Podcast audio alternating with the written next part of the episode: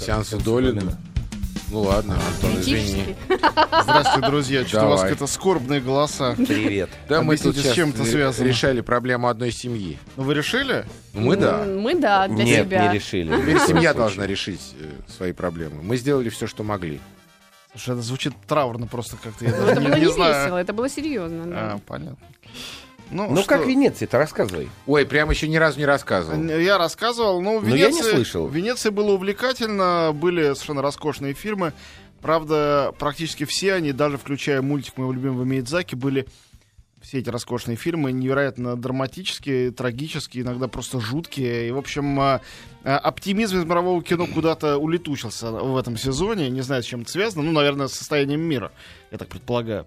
Вот. Фильм, который победил, э, очень симпатичный, но не более того, и с чего они решили вот документальную картину, называется, я напомню, она «Святая кольцевая» наградить.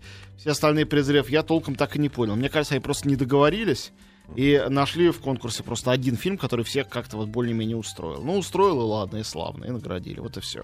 Ну, а фильмов там полно было хороших, я буду по ходу поступления их в прокат обо всех рассказывать. Ближайший венецианский фильм, который будет на наших экранах, будет в октябре, это будет «Гравитация». Мгм. Альфонс Куарон, как я уже говорил, повторяю еще раз, что это очень классная Крутейший вещь, фильм, да? очень крутая. Вот.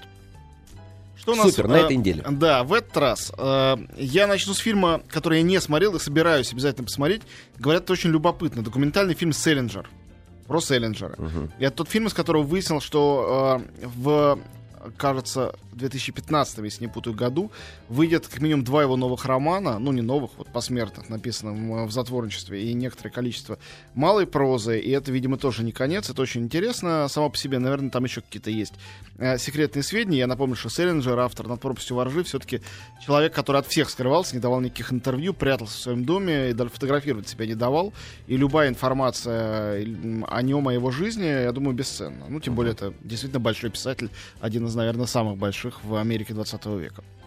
Вот, а теперь к фильмам, которые я смотрел, о которых я могу рассказать. Начну с самого из них популярного заведомо и самого чудовищного. Это фильм «Ридик». А Вот. а, а, Анатолий Кузичев является его фанатом. Надеюсь, он сейчас нас не слушает. Но если слушает, то значит... а, Толя, выключай. да, то пусть немедленно выключит. Просто чтобы не расстраиваться. А, в принципе, главное, что можно сказать об этом фильме, это то, что он ничем не отличается от предыдущих двух фильмов о Ридике, которые, в свою очередь, тоже друг от друга ничем не отличались. Суть этих фильмов в том, что э, бритогол- традиционно бритоголовый, э, но еще с сияющими почему-то глазами, видящими в темноте Вин Дизель, э, находится на чужой планете. Планета это всегда очень мрачная, недружелюбная, и когда туда появляются люди, Очень Вин смешно. Дизель, которого они хотят поймать, говорит им, друзья, наступит темнота, и вам всем придется плохо. Ему никто не верит. Наступает темнота, всем приходится плохо. Дальше некоторое время все сражаются с монстрами, большей частью при этом погибая, и фильм на этом кончается. И так раз за разом. Это некий такой день сурка. Вот. а, И а, для тех, кого, а, в принципе, радует вид лысины Вина Дизеля, я знаю таких людей немало, наверное, фильм «Ридик» — это большое событие. Что все остальные могут э, э, видеть в этом проекте, для меня большая загадка. Обязательно спрошу. при Но случае. Дизель это вообще, то- актер, конечно, тот еще. Вот ты Самое- знаешь, Почему? сам- Там же был хороший фильм. То-то с и оно. А Нет, я, я «Форсаж всегда так- 6» я Нет. смотрю с удовольствием. Нет. Но Внимание. драматический взгляд Секундочку. Вина Дизеля... Вообще, Подожди, ну, это- помолчи одну минуту. Сейчас я скажу, и ты потом скажешь снова про «Форсаж», про все остальное. Дело в том, что у Вина Дизеля, я всегда думал о нем как о посредственном актере, которому ничего не остается, кроме как сниматься в «Ридике» и «Форсаже». Но у него есть одна выдающаяся роль. И абсолютно не какая-то там в кавычках выдающаяся, на самом деле. Фильм называется «Признайте меня виновным». Я виновен, да. А, да, если кто не смотрел, доставьте себе удовольствие.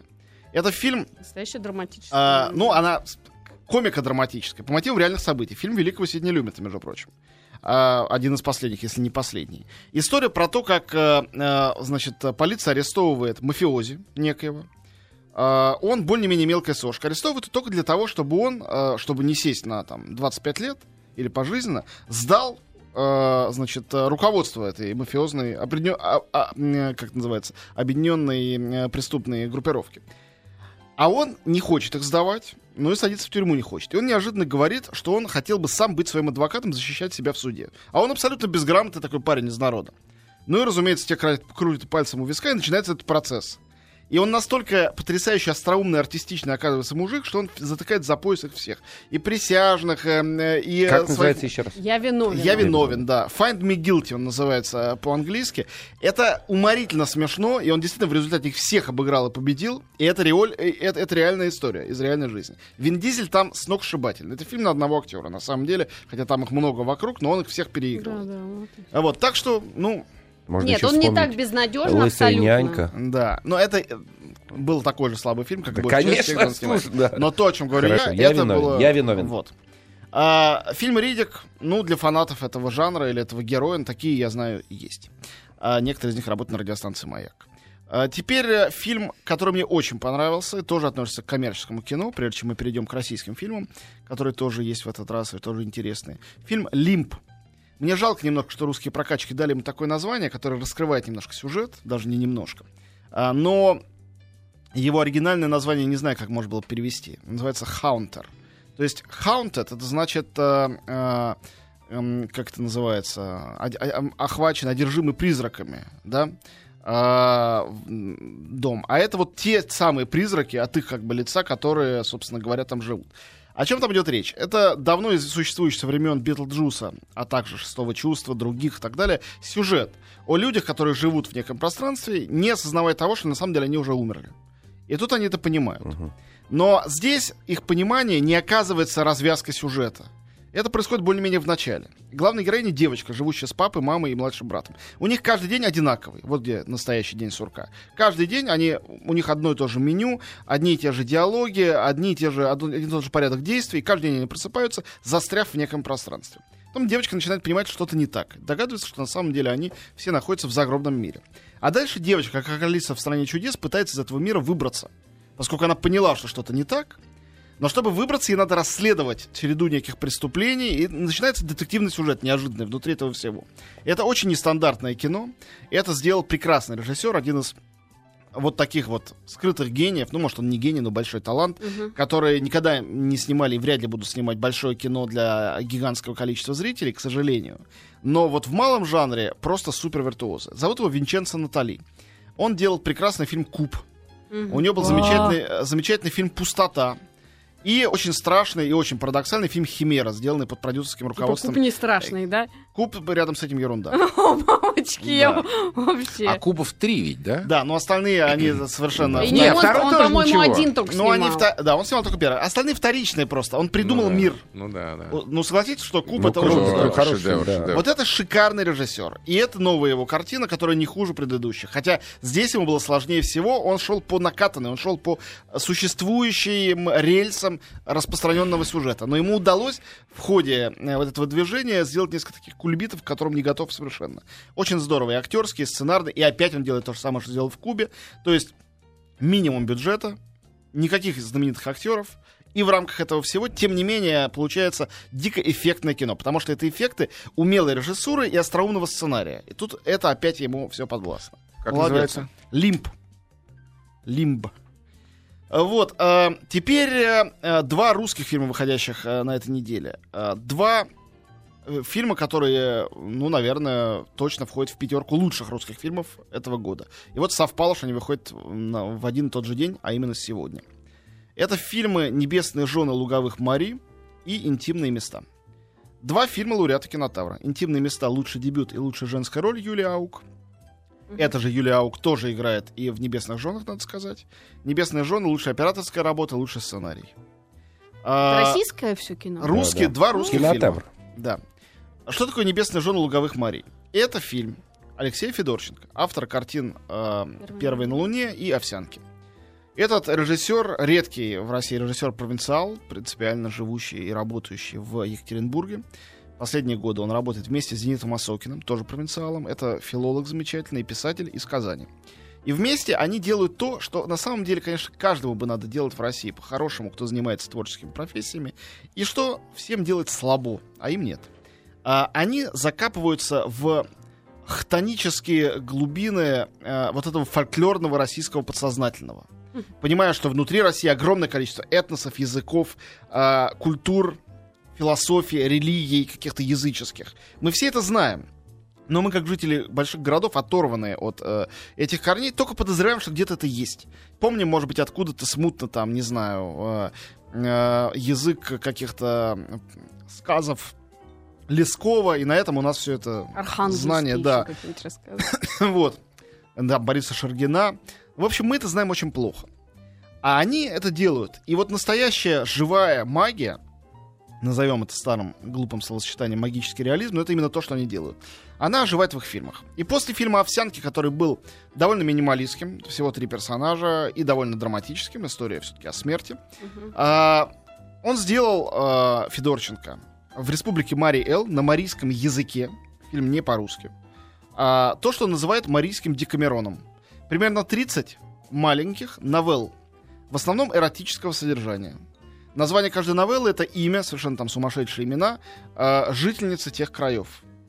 И играет их как местные актрисы, так и непрофессиональные актрисы, в том числе 12-летняя, по-моему, дочь самого режиссера, так и известные актрисы. Там есть и Яна Троянова, э, и, э, и Дарья Камасова, и еще какое-то количество. Юлия Ауктор, самые женщин, которые у нас обычно получают призы на фестивалях, которые всем знакомы.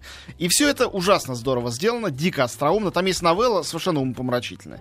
э, про там э, мужчину, который был влюблен в э, э, девушку, у которой был оперный голос, она решила уехать в большой город и бросить его, чтобы петь в опере, она туда уезжает, а он колдует на кладбище и посылает за ней покойника, который должен вылезти из э, гроба и ее вернуть. Покойник идет за ней, но у самой двери его останавливает э, местный марийский милиционер, у которого есть специальный волшебный хлыстик для того, чтобы прогнать покойника обратно. И он его прогоняет. Это все длится минут пять, вся эта история. Там все сюжеты примерно такой длины. И все совершенно помрачительные, абсолютно неожиданные, ни на что не похожие. Это блестящее кино. И это настоящий, вот в самом возвышенном смысле этого слова, не формат. То есть это не имеет отношения ни к каким нашим представлениям о каких-то жанрах, типах, и как у нас любят презрительно через губу говорить, ну это вот фестивальное для фестивалей. И на фестивалях на это смотрят, выпучив глаза, потому что это совершенно какое-то вне всего. А, вот. И там, конечно, есть свои какие-то минусы тоже в этом фильме, но он до такой степени изобретательный, он просто взрывается от этой изобретательности, от этих диких фантазий, в том числе Как называется? «Небесные жены луговых морей». А, Он выходит у нас на нескольких, там, 2-3 каких-то кинотеатрах. Э, Очень мало куда решились такое выпустить. Но э, на самом деле это действительно кино, какого вы никогда в жизни не видели. И, по-моему, это хорошая рекомендация. Не знаю, что можно сказать лучше о фильме. А Вот. И еще один фильм, который э, точно так же, вот, вот, вот странное совпадение, тоже вскрывает эту э, язву подавленной сексуальности и делает это еще лучше. Но уже на городском материале. Фильм «Интимные места». Я вообще давно ждал, когда появится какой-нибудь эротический фильм в России. Фильм об эротике и о сексе. У нас не умеет эту тему вообще э, затрагивать никто. Люди боятся этого, и они совершенно к этому не способны. Ни в коммерческом кино, ни в авторском кино. Это лучше уж там люди будут друг друга там ре- резать, Резать убивать, и убивать, есть да, живьем. да, Вот, но только не это. Фильм «Интимные места». А, Это комедия, длящаяся час 15. Пролетает это моментально. А, Где есть пять сюжетных линий, переплетающихся, все герои друг с другом знакомы. Где есть известные актеры, совершенно, например, вот два актера, в которых, признаюсь, никогда не верил как в актеров, которые потрясающе там играют. Олеся Судзиловская и Юрий Колокольников. Роскошные оба. Там есть актеры, кроме того, совершенно неизвестные и вообще не актеры. Например, режиссер Алексей Чупов э, снялся там в одной из главных ролей. Режиссеры тут, что, наверное, очень важно для фильма о сексе, семейно-супружеская пара. А, Алексей Чупов и Наташа Меркулова. Но они не были супружеской парой, когда они это снимали. Более того, они писали этот сценарий как способ а, справиться с собственными сексуальными фрустрациями, проблемами в своей паре. Они не только с ними справились, но еще когда им Поженились, да. выручали приз, значит, за дебют на сцене, он сделал ей предложение, и они благополучно поженились. Так что в этой истории есть шикарный хэппи-энд. Э, Вот. А, О чем там? Там один из главных... Например, там о современном искусстве. Один из главных героев — современный художник, фотохудожник, который фотографирует и выставляет в галереях исключительно гениталии. А, Вот. А, Очень с ним связан неожиданный сюжет, и сразу скажу, что небо в конце его покарает. А, Есть э, мужчина и женщина, супружеская пара, у которой все прекрасно, которые неожиданно для себя влюбляются вдруг в одного и того же человека. Есть, э, э, соответственно, тема однополой любви тоже возникает. Есть э, сюжет про психотерапевта, у которого тоже проблемы. Ну, конечно, самый шикарный сюжет, который там есть, он про чиновницу, которая борется за нравственность, э, за то, чтобы там вырезали неправильные сцены из фильма «Последний танго в Париже», потому что где искусство, а где похабщина, уж она это знает в этом толк. Э, Вот. Э, Но сама она одержима Но это сексуальными... исключительно выдуманный персонаж, Конечно, да? ну, Конечно. разумеется, там любые совпадения есть случайно. какие-то аналогии. А, ну, кстати говоря, писался этот сценарий пару лет назад, когда никаких э, реальных не было прототипов. Прототипы родились сами, что очень характерно и говорит о таланте большом этих авторов. А, вот. И, а, значит, э, э, любимый друг и, собственно, единственная эта чиновница, разумеется, это вибратор, который живет у нее дома в э, ящике тумбочки. Но потом вдруг ей хочется с каким-то мужчиной тоже познакомиться. Она не знает как. В общем, там разворачивается тоже целый сюжет. Ее играет Юлия Аук. Я был в жюри в кинотавре. Это роль одна из маленьких там ролей. Же немка. Же немка, нет? Я не знаю ее этнических. Ну, это русская актриса, а, но откуда фамилия Аук? Она, конечно, не похожа на русскую Аук. фамилию. Понятия не имею. Но она Ну-ну-ну, и что? супер актриса. И что, ты про А, вот. А, Да, она играет в «Небесных женах» тоже. И, э, значит, мы были в жюри и сразу решили, что дадим ей приз за лучшую женскую роль. А это не главная роль. Там нету главных и не главных в этом фильме вообще. Но при этом э, она настолько там ярка. Она вот эту чиновницу играет, да? Но э, несправедливо, опять же, только ее называть, потому что, ну, и та же самая Судзиловская там замечательная, совершенно на себя не похожа. А кого Э, играет? Э. Играет галеристку, выставляющую вот работу этого художника.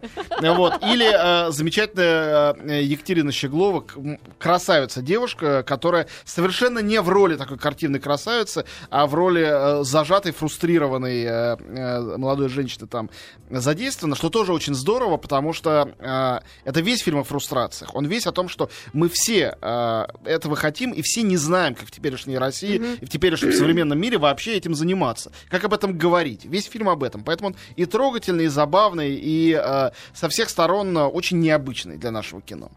А, Я очень всем рекомендую э, эту картину «Интимные места». По-моему, это, ну, шедевр не шедевр, но это точно самый остроумный русский фильм этого года и совершенно точно лучший дебют. Лучше этого ничего не было и вряд ли будет в этом году.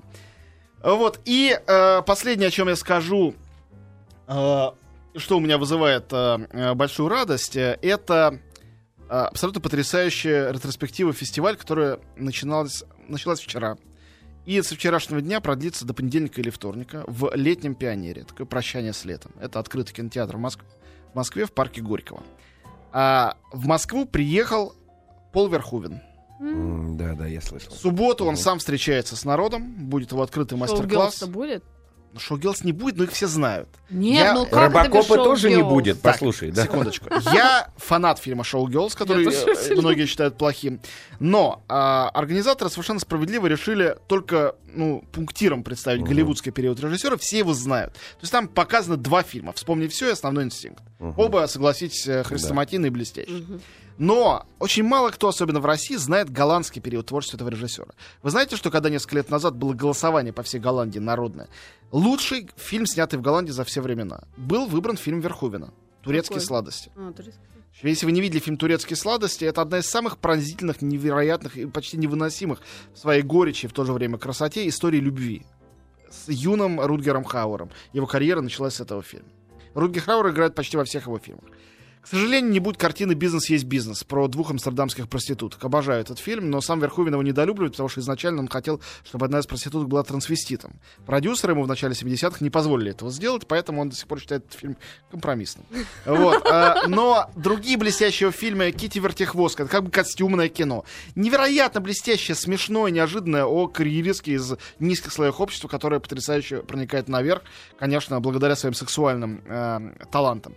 Четвертый мужчина это фильм на самом деле более провокационный и острый, чем тот же самый основной инстинкт. Хотя о том же самом. Он о женщине, э, ну, таком э, суккубе, женщине-пожирательнице мужчин. Как называется? Э, Четвертый мужчина. Это триллер, мистический. Фильм э, «Лихачи». Там такая пропаганда всего, о чем нельзя говорить у нас в эфире, что просто на месте не устоишь. Вот. э, И в роли гонщика, опять же, Ругер Хауэр. Э, Фильм «Оранжевый солдат». Один из лучших фильмов о войне, который я видел в своей жизни. Э, Потрясающая картина о подполье э, военном в Вторую мировую. А Вот. Те же самые турецкие сладости, о которых я уже сказал. Э, каждая из этих картин, на мой взгляд, она просто на вес золота. И э, удивительный дар, мы говорили тут об эротике в российском кино, удивительный, потрясающий дар Верховина, то, что он умеет снимать эротическое. Спасибо, Антон. «Небесные жены луговых морей», «Интимные места». Вот два отечественных фильма, которые э, рекомендует Антон Долин. Спасибо. Пока.